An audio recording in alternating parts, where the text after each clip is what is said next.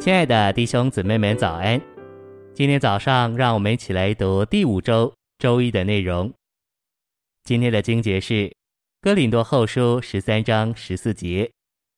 愿主耶稣基督的恩、神的爱、圣灵的交通与你们众人同在。诗篇三十六篇八到九节，他们必因你殿里的肥甘得以饱足，你也必叫他们喝你乐河的水。因为在你那里有生命的源头，在你的光中，我们必得见光。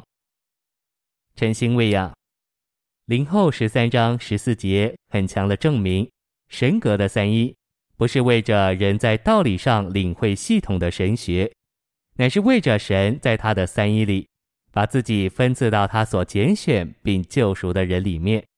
在圣经中，神圣三一总是在说到神与他的造物。特别与他所造的人，尤其是与他所拣选并救赎之人的关系时，才启示或说道。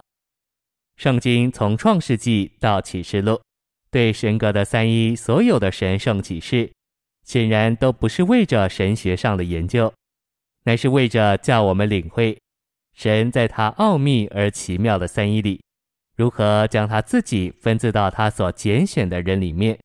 使我们这些蒙他拣选、救赎的人，能像使徒对哥林多信徒的祝福所指明的，有份于经历、享受并得着经过过程的三一神，从今时直到永远。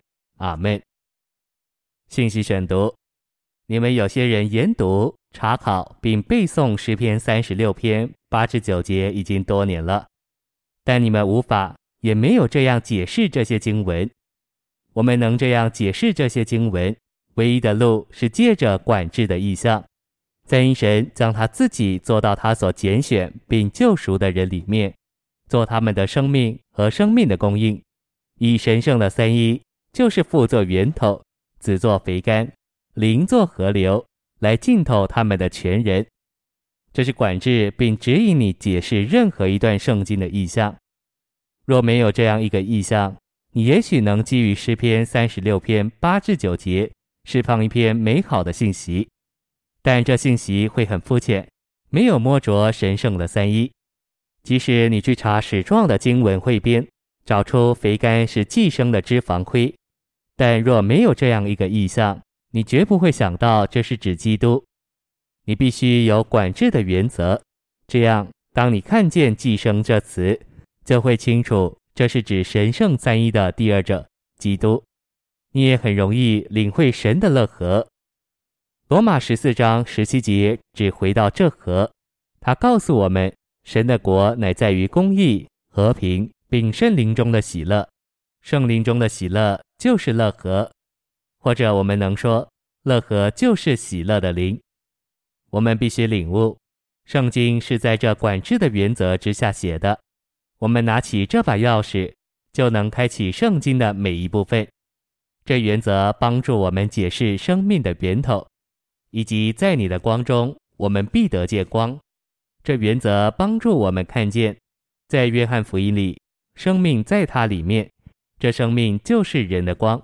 神是生命，神也是光，因此他自己就是生命和光的源头。圣经的每一卷书都印证你对诗篇三十六篇这段经文的领会，因为全本圣经都是照着这原则写的，就是三一神做到他的属民里面，做他们的享受、他们的饮料，以及生命和光的源头。应用这原则来解释新约的任何一段话，都是无穷无尽的。然后我们用任何一段话所释放的信息。也都是极其丰富的，它会满了肥甘，满了乐河的涌流，并满了生命和光的源头。有一种内在的原则会在里面管制我们所述说、所教导、所传讲的。这是我的负担。我们还没有被这样一个原则所构成，这原则对我们还没有成为一个意象。也许我们有眼睛阅读圣经，有心思领会圣经。但我们没有钥匙开启圣经，我们需要钥匙。谢谢您的收听，愿主与你同在，我们明天见。